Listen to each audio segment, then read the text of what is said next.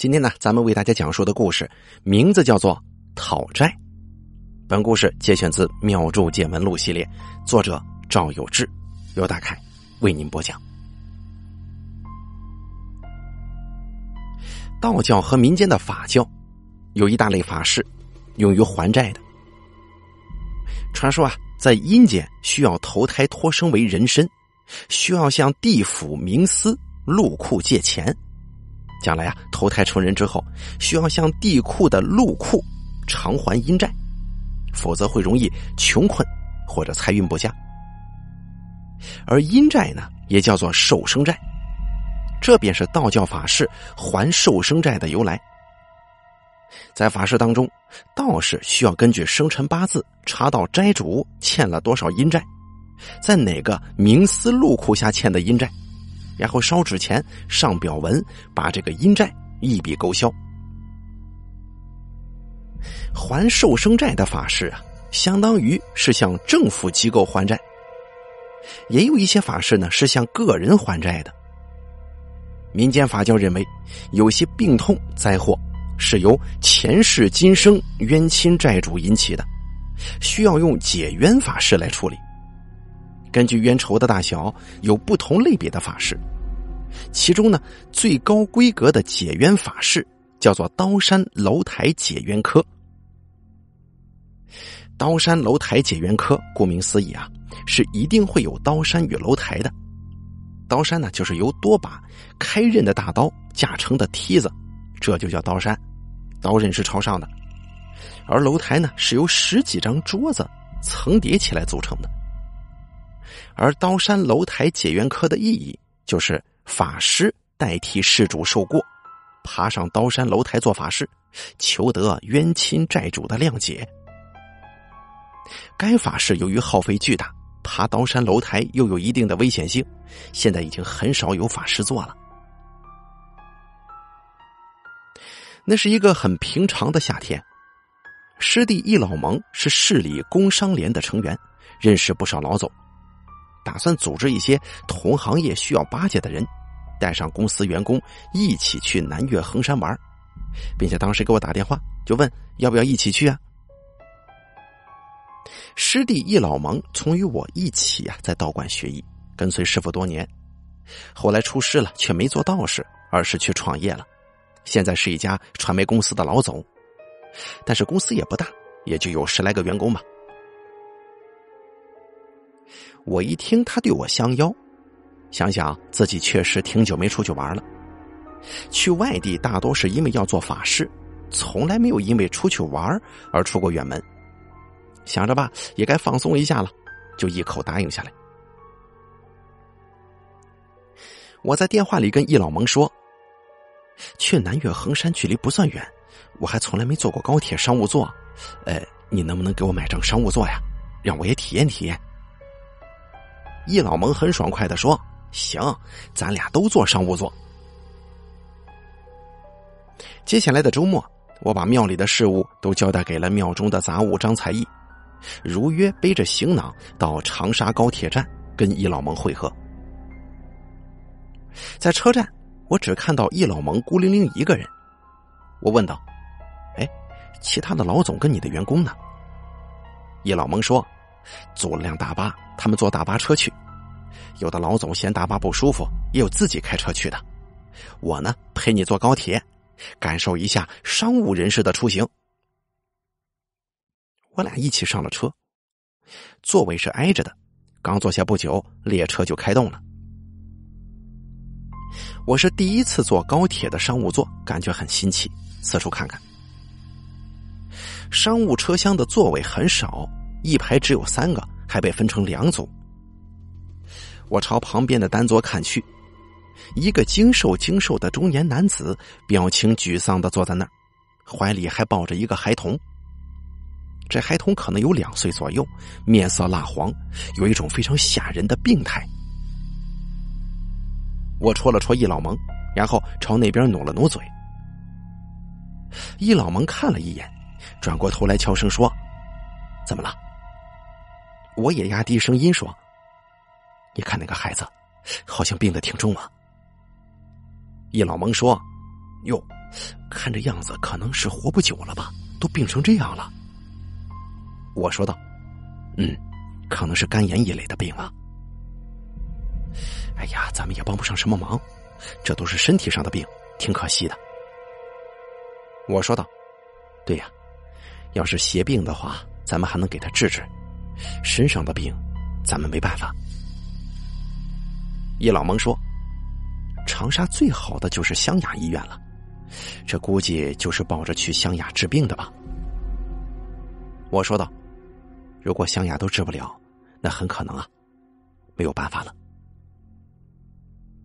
我俩嘀嘀咕咕的讨论了一阵突然听见一个声音：“哎呀，师傅，可找到你了！”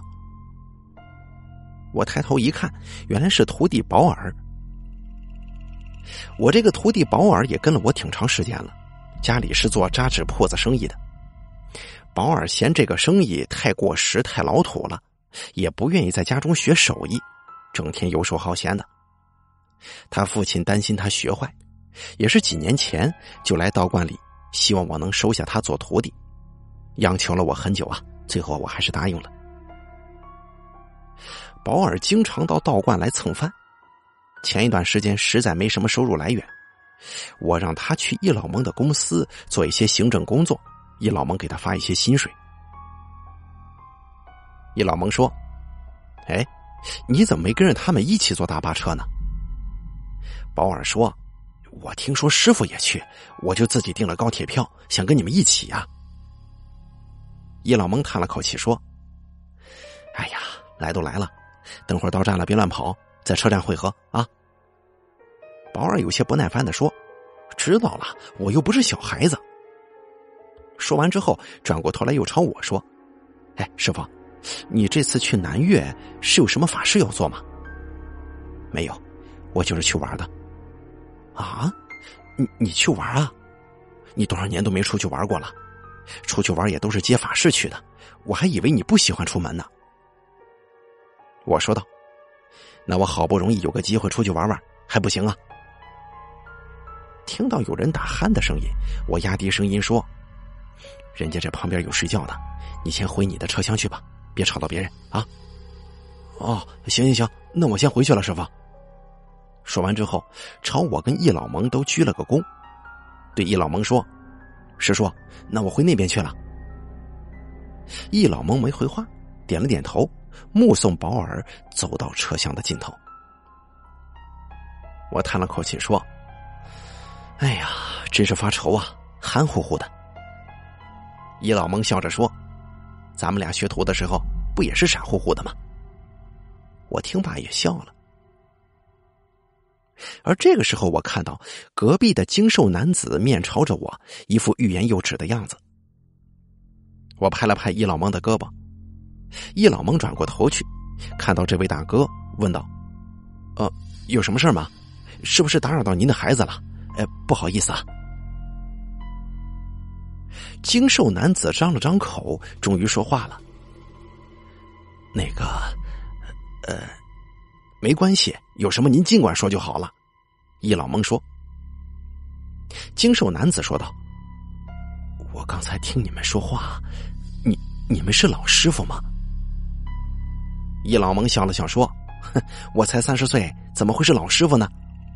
啊，不不不，我的意思是，你们是做道士的吗？”易老蒙说：“我师兄是，我平时不干这个。”就是缺人的时候，我才去帮帮忙，仅此而已了。说着，易老蒙用大拇指指了指我。精瘦男子的头稍微侧了一下，朝着我说：“你好，请问怎么称呼您呢？”“你好，我姓赵，我师弟姓易。”“啊，是赵师傅和易师傅呀，我姓孙。”“那我叫您孙大哥吧。您这是打算去湘雅医院给孩子看病吗？”啊！你你怎么知道？你是算出来的吗？孙大哥仿佛很震惊的说：“我有点哭笑不得，说道：‘这一看就是孩子病的挺重呀，去长沙那应该就是去找湘雅医院了。’”孙大哥精神恍惚，沮丧的说：“哎呀，真的是不知道怎么办才好了。在湘雅医院复查出来，孩子有肝炎，有肾炎。我也同情的说：“这种情况落在咱们老百姓身上，也真的是很难很难。谁都想让自己的孩子健健康康的长大嘛。”孙大哥说：“我，我就是想问问，您这儿有法子能治好他吗？”我说道：“您也说了，这是肝炎和肾炎，这是身体上的疾病。我们干道士的，要是有个邪病什么的，我还能有把握。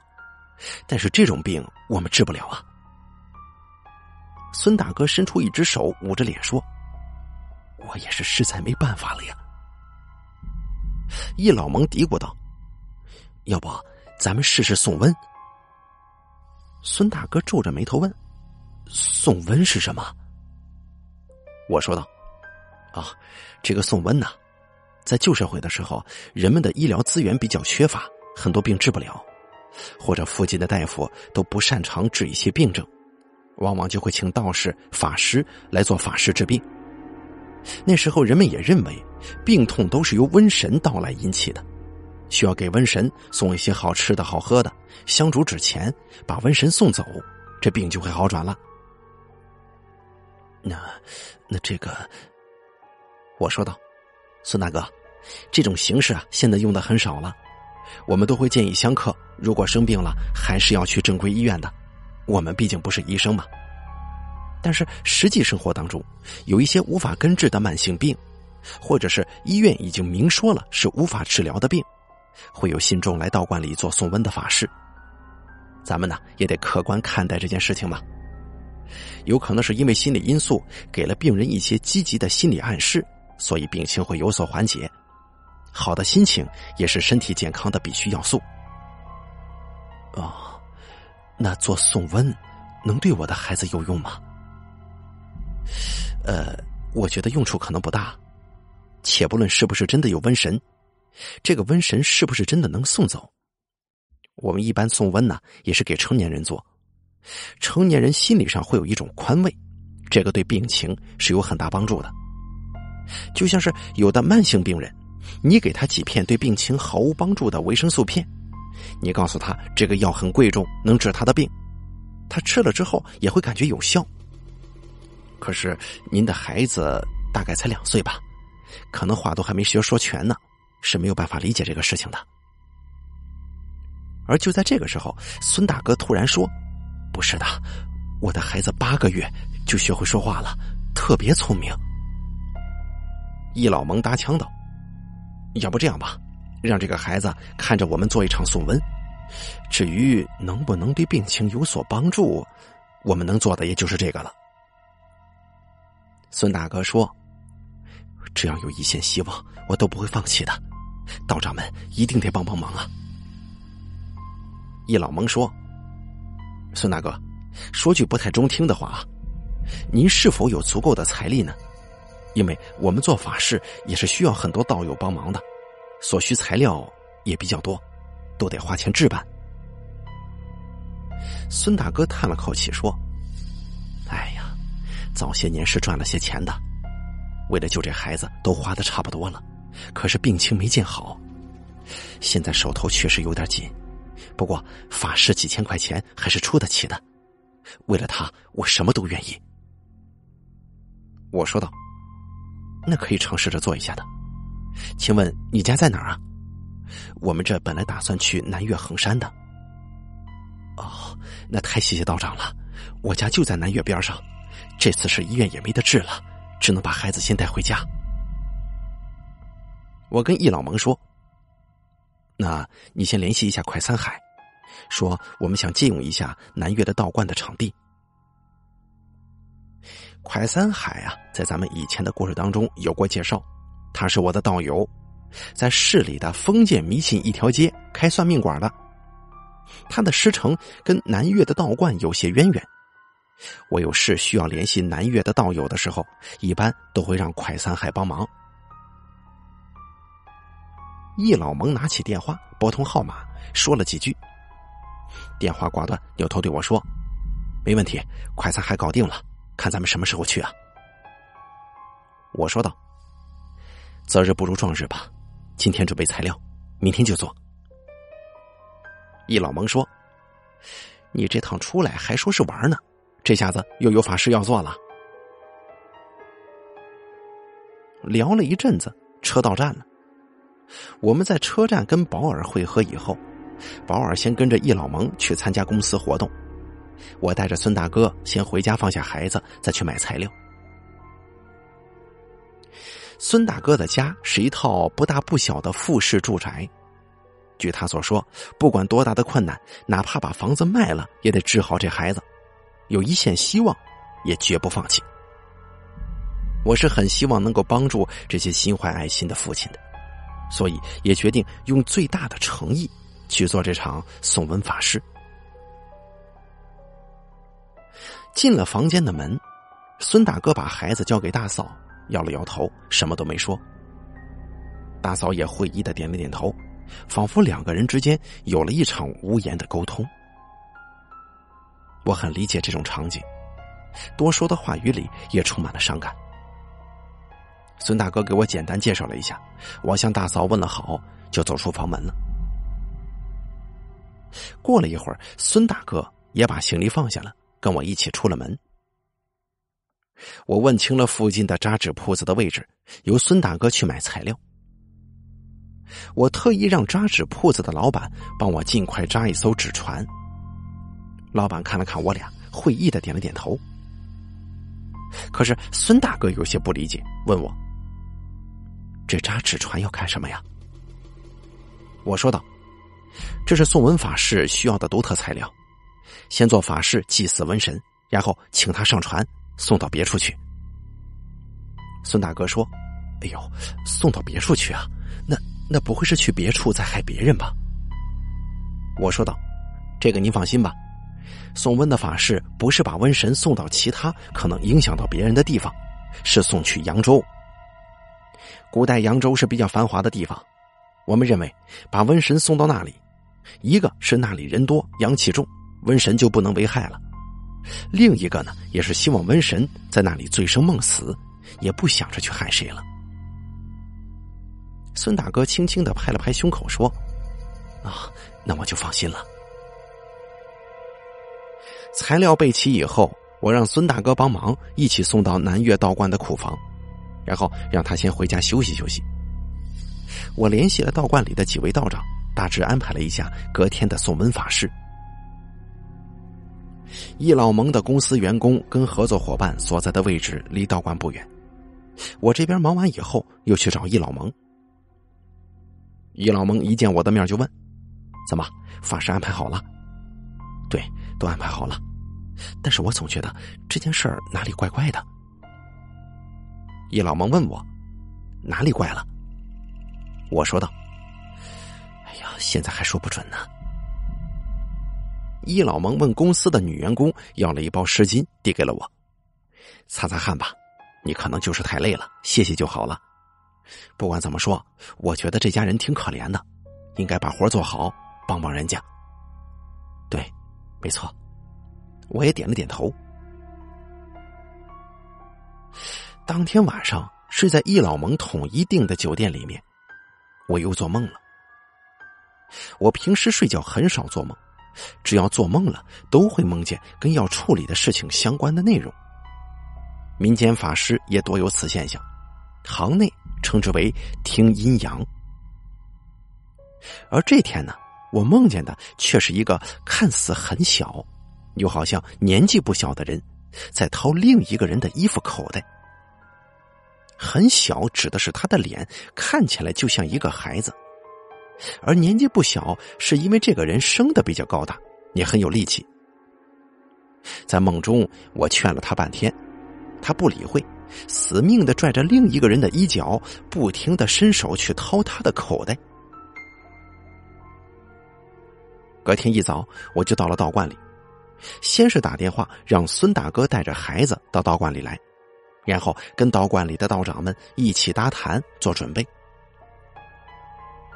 孙大哥很快就来了，意外的发现今天孩子精神很好，虽然仍旧面色有些蜡黄，但是已经能自己走路了，只是怯怯的抱着父亲的腿。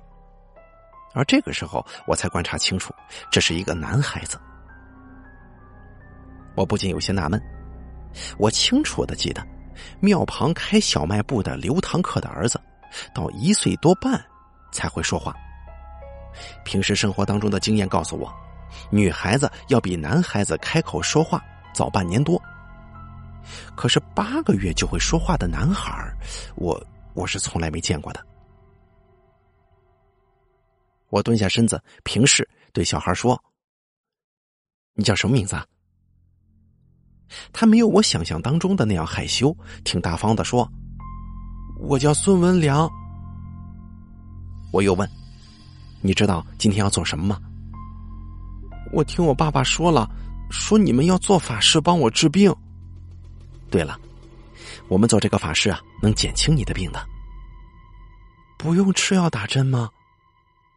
这个办法治病啊，跟吃药打针不一样，是要把你身上的病送走。孙文良歪着脑袋，半信半疑的说：“真的能送走吗？你现在感觉怎么样啊？疼？你心里想着病马上就好了，就慢慢的不疼了。嗯。”好，孙文良点了点头。我摸了摸孙文良的脑袋，说道：“你乖乖的跟着你爸爸，叔叔要做事了。”说罢之后，我站起来了，穿上法衣，跟道友们一起做送温法事。整个过程当中，我一直有些忧心忡忡的，我实在是心中有太多太多的疑惑了。法事非常顺利，没有发生任何异常现象。做完之后就是傍晚了，我让孙大哥带着孩子先回家。孙文良特意给我们鞠了个躬，说道：“谢谢道士叔叔们。”孙大哥前脚刚走，易老蒙就来了。我问道：“你不是跟公司员工还有几个要巴结的人一起来的吗？怎么你就把他们扔下了？”易老蒙说。那几个老板都打过照面了，让他们自己折腾去吧。回头啊，给他们报销就行了。公司这边有我在，估计员工也玩不痛快啊。并且我还担心你这边，就赶紧过来看看了。我总觉得这件事情怪怪的。你到底觉得哪里怪了？你昨天就念叨了一天了。我说道：“你有没有觉得这个孩子聪明的不正常啊？”易老蒙说：“是吗？可能我没养过孩子吧，这有什么不正常的地方？”我说道：“在你的亲戚里面有孩子的，你见过男孩八个月会说话的吗？”易老蒙想了一会儿说：“我见过有的快两岁才说话的，也有一岁半多说话，这一岁以内我还真没见过。”我说道。今天做法事，孙大哥把那孩子带过来了。跟我说话的时候，我隐隐觉得他好像是一个很成熟的人，不像是个孩子呀。啊，你你的意思是，他中邪了吗？现在身体里的不是他的魂？在民间法教的观点里，过于成熟或者过于幼稚、超过正常范围的现象，或者是胡言乱语、无法控制的手舞足蹈。都是因为身体被其他灵魂侵占而引起的，这就是俗称的中邪。易老蒙听我说孩子的不正常现象，理所当然的就认为孙文良中邪了。我说道：“中邪其实就好办了，如果是中邪了，能谈就跟他谈，谈不了可以来硬的，起码还是有解决办法呀。”易老蒙说。怎么，这种情况不是中邪吗？很像，但本质不一样。我现在还有几个地方没搞清楚，明天咱们去一趟孙大哥家吧。易老蒙点了点头，表示同意。当天晚上，我做了个类似的梦，我还是梦见两个人在拉拉扯扯，其中有一个看似很小又不那么小的人，不断的在掏另一个人的口袋。醒来之后，我似乎明白了一些事儿，决定去找孙大哥问个明白。我喊起了易老蒙，一起奔孙大哥家中。孙大哥很早就起来了，热情的招待我们进屋子里坐。我就直言不讳了：“孙大哥，先跟你说个事情啊，我们昨天做的送温法事是很顺利，但我认为可能完全没效果。”孙大哥听了之后，表情有些黯淡，但是很快又勉强笑着说：“啊，那没事道长辛苦了。”我说道。但是我觉得吧，这个事情是可以解决的。孙大哥仿佛看到了一丝希望，忧伤的眼神里闪过了点点亮光。孙大哥立马问道：“怎么解决啊？”孙大哥，我想问您一些问题，希望您能说实话。那是肯定的呀，我一定照实说。孙大哥，您有没有发现您的孩子不正常啊？孙大哥看了卧室一眼，然后扭过头来说：“哪里不正常了？正常的男孩子绝对没有八个月就能说话的呀！孙大哥，你想想是不是？”易老蒙也插嘴道：“对呀，我都没见过男孩一岁以内会说话的。”孙大哥说：“那我没骗你们呢，确实是八个月说话的。”孙大哥一出口，马上意识到了什么。停顿了一下，又接着说：“您的意思是，他被附体了？不，我不是这个意思。我现在还不能确定，需要您的一些信息来印证我的判断。只要能治好孩子，我什么都愿意。你尽管问吧。”孙大哥，您今年到底多大了？啊啊！孙大哥眼睛睁大了一下，说道。好多人都说我看起来年轻，其实我今年已经五十一岁了。您五十一岁了，孩子才两岁，您只有这一个孩子吗？孙大哥点了点头说：“是的，我只有这么一个孩子，之前一直没怀上，这好不容易怀上了，特别心疼啊。”易老忙问道。那有没有做过流产，或者因为其他原因不小心流产呢？孙大哥说：“老来得子，心里很高兴的。之前也绝对没做过任何流产的手术。不光是因为没怀上，我我这个人呢，还是很相信因果报应的。”我说道：“那这个孩子什么时候得的病？”哟，这差不多三个月了吧。这样聪明的一个孩子，您家里人是否特别宠爱呢？我是说，超过一般父母的那种情感。孙大哥说：“我也没办法去跟别的父母比呀，只是这个孩子生病以来花销太大，寻常人家可能也负担不起。我好歹是下海比较早，所以赚了些钱，但是也因为治病的事情花的差不多了。我一个月流水二十多万的店面。”都盘出去了。下海是一个非常有年代感的词语，属于这些经历过改革开放人们的时代，特指改革开放初期，供职于政府机构、企事业单位的人经商做生意了。我说道：“那我是否可以这么理解？如果换一个人，可能也就放弃治疗了，但是对您来说？”您一定要尽一切办法把他救活，是吗？孙大哥又点了点头，说：“算是吧。”孙大哥，您下海之前是做什么的？我之前在当兵啊，跟这事儿有关系吗？我说道：“根据目前掌握的情况来看，所有的一切都跟您当年当兵有密不可分的关系。”孙大哥有点难以置信，问道：“不会吧？”我说道：“您当兵的时候是不是打过仗啊？对越自卫反击战？”孙大哥瞪大了眼睛说：“你怎么知道？是算出来的吗？”“不是算出来的，我推断，您这里一定是发生过一些纠葛的，而且还致人死命。可是你一点事情都没有，那可能啊，就是你参加过战争。”我根据你的年纪推算，最大的可能就是七零年代末、八零年代初的对越自卫反击战了。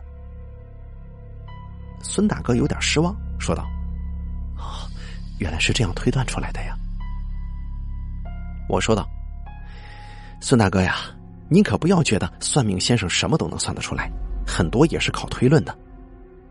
接下来就是重点了，请问你是否致人死命，而且还亏欠了他很多呢？”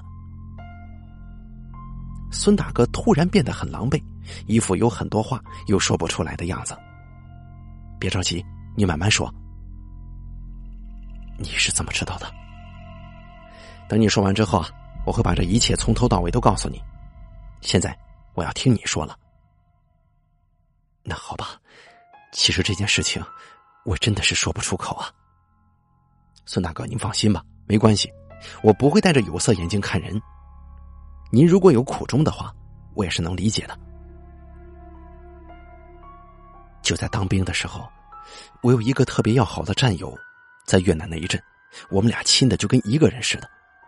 约好了，打完仗我们就一起做生意，就做面巾纸，喷上香精，装在小塑袋里头。现在想想啊，就算那阵子我们真的做出来了，可那个时候的经济条件跟不上，也没人买，没人用啊。易老蒙说：“哟，这有点像是电影《阿甘正传》的味道啊。”孙大哥说：“后来我们就出事情了，也跟《阿甘正传》一样。”易老蒙激动的说：“那那你这个战友也是在越南牺牲了？”孙大哥表情凝重，用力的点了点头说：“他完成了一个上级交代下来的很艰难的任务，本来应该荣获二等功的，可执行任务回来的路上踩到地雷了，当场人就给炸没了一半。”我说道：“所以，这个二等功就颁给你了。”孙大哥说：“我也不想要啊，这是他的荣誉，应该是给他的。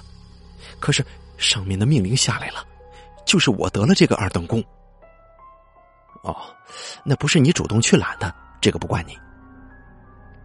孙大哥说：“我还记得他跟我说的最后一句话，让我帮他照顾他母亲。”说着，孙大哥就哭了，一边哭一边用袖子擦眼泪，哽咽着说：“我当时跟他说，你放心，你妈就是我妈。”我问道：“那后来呢？”孙大哥猛地擦了一把眼泪，说道：“后来就把二等功颁给我了。回国的时候，我拿着他的抚恤金去找他母亲，他家的地址我知道，去找了半天。”什么也没找到。哦，他妈妈不见了吗？房门紧锁着，屋子是泥地。我透过门缝看，地上都长草了，很长时间没人住了。我又跟邻居打听去了，邻居说他儿子战死的消息早就传回来了。老人受不了白发人送黑发人的打击，没几天也就走了。我说道：“那他家里就没有其他亲戚吗？”孙大哥说：“没了，我打听了个遍，他家就剩他跟他母亲，一个亲戚都没有。或许是有吧，我没打听到。后来我也转业了，拿着这笔钱做生意，没去做纸巾，我一个人也不知道怎么做，就去包一点帮人和水泥、筛沙子的小工程，慢慢才有了些进展的。这期间我也继续打听过，可是一点消息都没有，可能他家呀。”确实是没人了。听着孙大哥的诉说，我能够感受到他的悲伤是发自真心的，他应该没骗我。我说道：“你这个战友是不是长得比较高大，肩膀很宽，像那种北方大汉？”啊，你你是怎么知道的？他就是比较壮，你也看到我这么瘦。我刚进部队那会儿，有人欺负我，只有他护着我。我们俩是因为这件事情才成为好朋友的。我说道：“如此说来，这件事情还有的救。”孙大哥从沮丧的心情当中恢复了一些。我没有太明白这是怎么回事啊。我说道：“孙大哥，您听过讨债鬼吗？”讨债鬼，那是什么？我说道：“实际上我也没有见过，只在书上看到过，就是讨债来的。”易老蒙说：“讨债鬼，我听过一个故事，说是有个老汉也是老来得子，孩子小的时候大病一场，花了很多钱都没治好。后来有一天，老汉外出去抓药，下大雨的时候，在一口井的附近躲雨，迷迷糊糊的睡着了。朦朦胧胧的时候，听见一男一女在井的另一边对话。女的问男的：“怎么突然回来了？”男的说：“我要让这两个老东西哭够了再回去。”女的说：“你别等着人家以为你死了，把你给烧了。”男的说：“不会的，他们全家都特别喜欢我，就算死了也舍不得烧。”女的又说：“那你回去怎么坑他们呢？”男的说：“我以后经常生病，把这两个老东西的钱狠狠的花一笔。”女的说：“那你怎么回来呀？”男的说：“等我回去长大结婚，再狠狠坑老东西一笔。新婚之夜，你变个蝎子钻到我的鞋里，我早上起来穿鞋去茅房，把我咬死，我不就回来了？让那两个老东西哭死吧！”女的听了之后，嘿嘿直笑。故事的最后，就是老汉得知儿子是个鬼。专门就给他起了个贱名，叫讨债鬼，但也想让儿子去掉鬼心，好好做人。他呢，在新婚夜蹲守在儿子窗前，天一亮，儿子要穿上鞋上茅房，老汉从怀里掏出两个钉板，狠狠的按在儿子的鞋上。他儿子就跟触电一样，浑身一抖，之后啊，就像是变了个人似的，好好生活了，再也没得过什么重病。我说道：“这个故事呢，算是比较接近讨债鬼的情况了。”孙大哥问道：“那真实的讨债鬼是什么样子的？”我缓缓的说：“你的孩子符合讨债鬼的所有特征。”什么？不会吧？我儿子就是讨债鬼吗？我说道：“讨债鬼有几个特征。”这第一条最显著的特征，就是小时候会表现出聪明的不正常，不是那种一般的聪明，是很成熟的聪明，简直就是一个小大人。第二呢，是跟第一条差不多的，会让父母喜爱异常。孙大哥说：“这个我觉得在很多孩子身上都有啊。”我继续说：“当然了。”这么聪明的孩子，谁都喜欢，也是人之常情。父母也大多都深爱自己的孩子，只是不好判断这个度而已。第三呢，是孩子会在小时候就开始生非常严重的病，治不好也死不掉。书上说，一般是接近两岁的时候开始。由于父母疼爱异常，所以会费尽家财四处找人医治。孙大哥说。这就有点吓人了，然后呢？我说道：“然后这种讨债鬼会一直病病殃殃的，到十来岁的时候，花完家中所有的钱就死了，一般不超过十八岁。”孙大哥又瞪大了眼睛说：“那为什么会有讨债鬼呢？他这么做图什么呀？”啊，这个就要从头说起了。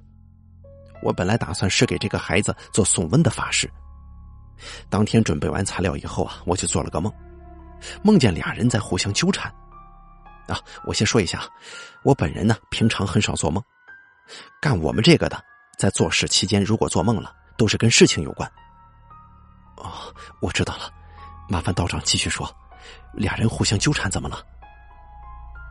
我梦见其中一个人不停的去掏另一个人的口袋，然后掏另一个人口袋的这个人。看起来好像很小，又似乎年纪挺大的。孙大哥说：“你是什么意思？我不太懂啊。”我说道：“就是从他的脸上看，像一个两三岁的小孩但是他生的很高大，肩膀又很宽，身材上应该是一个壮年男子。”孙大哥小心翼翼的说：“这身材跟我那个战友挺像的，这代表了什么呢？”我说道：“一开始我觉得这像是有人在抢钱，可是我一琢磨，抢钱的话，按照他这个身材，完全不用费力气的，他的动作更像是讨债。加上我之前就觉得这孩子成熟的不像是个两岁孩子。”就突然想起书上记载的讨债鬼了。既然是鬼，那一定得有人死。那谁死了呢？当时啊，我没想通这个事儿。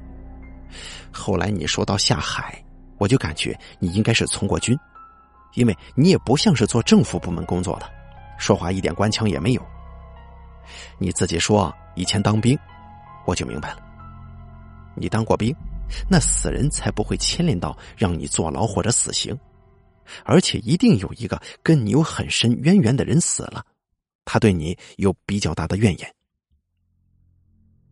孙大哥愣了一下，说道：“原来是这么推测的呀。”是啊，孙大哥，接下来的事情你都知道了，就是你的这个战友刚好跟我梦里的这个人身材一样，何况他对你的临终托付你没做到。你还占了他生前的荣誉，那我就能肯定，这孩子是个讨债鬼。至于他是你战友本人，还是你战友的鬼友，我就不清楚了。讨债鬼的目的就是把你的钱全花完，还很伤心，到头来人财一场空啊！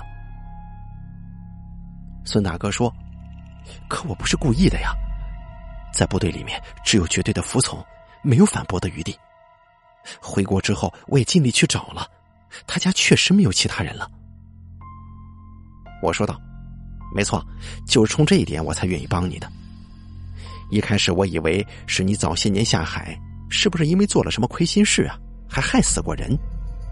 如果你是这种情况的话，我断断不会帮你。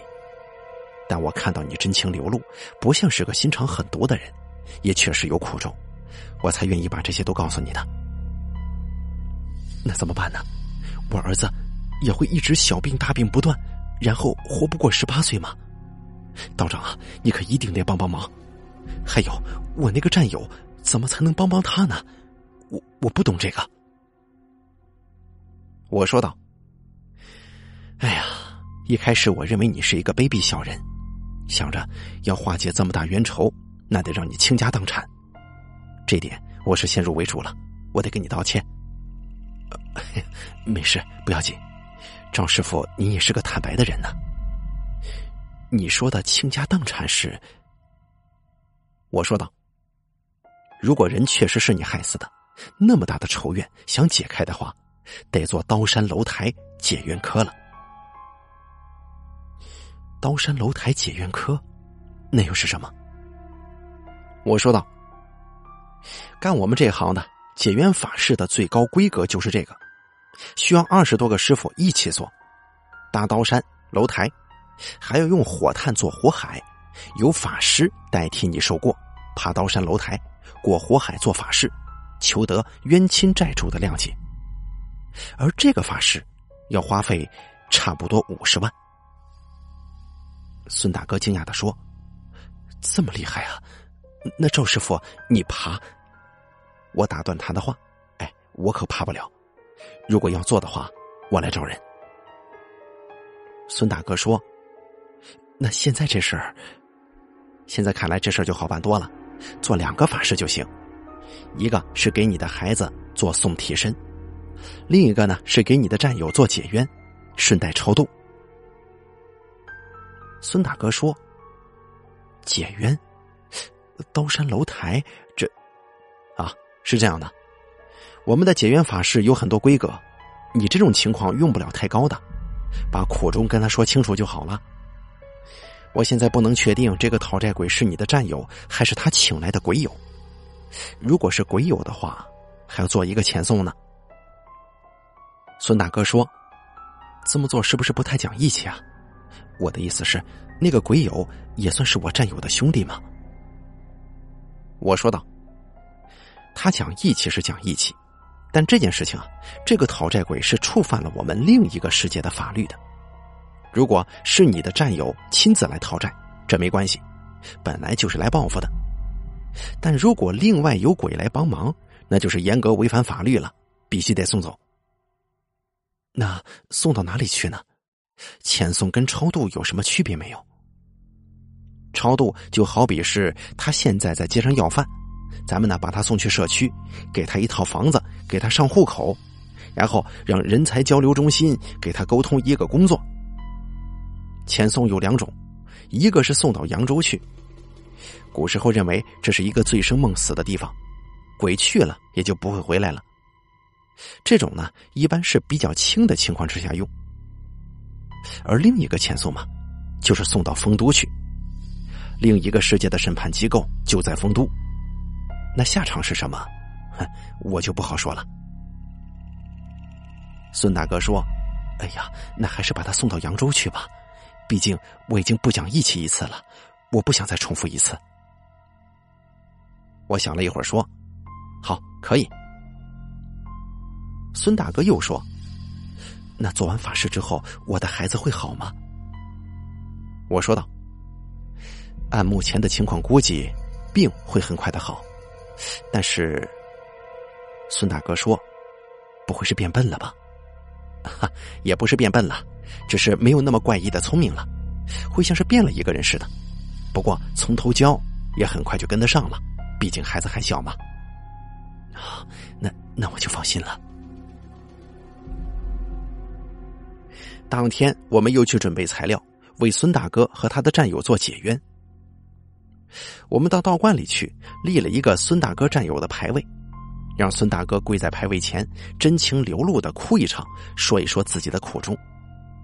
我们在一旁做解冤的法事，做完以后，又为这位光荣的战友做了超度。而孙文良没有跟着过来，但孙大哥回家以后啊，告诉我们，孙文良没有任何异常，还跟几天前一模一样，我就知道该做遣送了。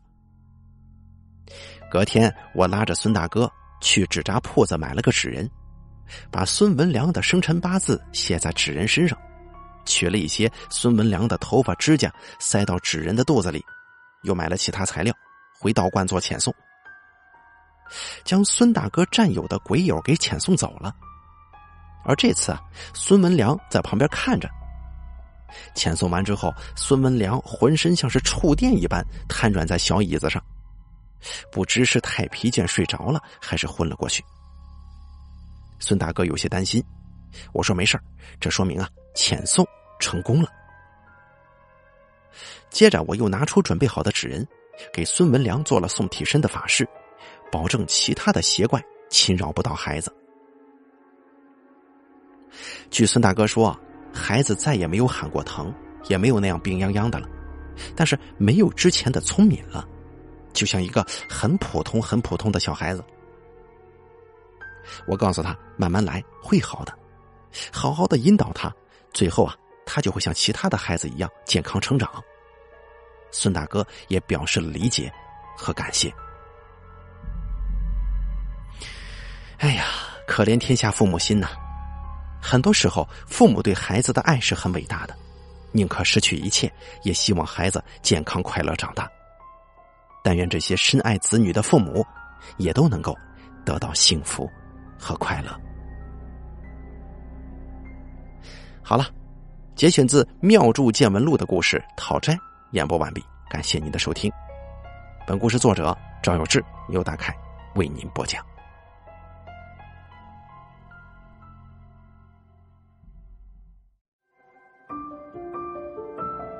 本期故事演播完毕。想要了解大凯更多的精彩内容，敬请关注微信公众账号“大凯说”。感谢您的收听。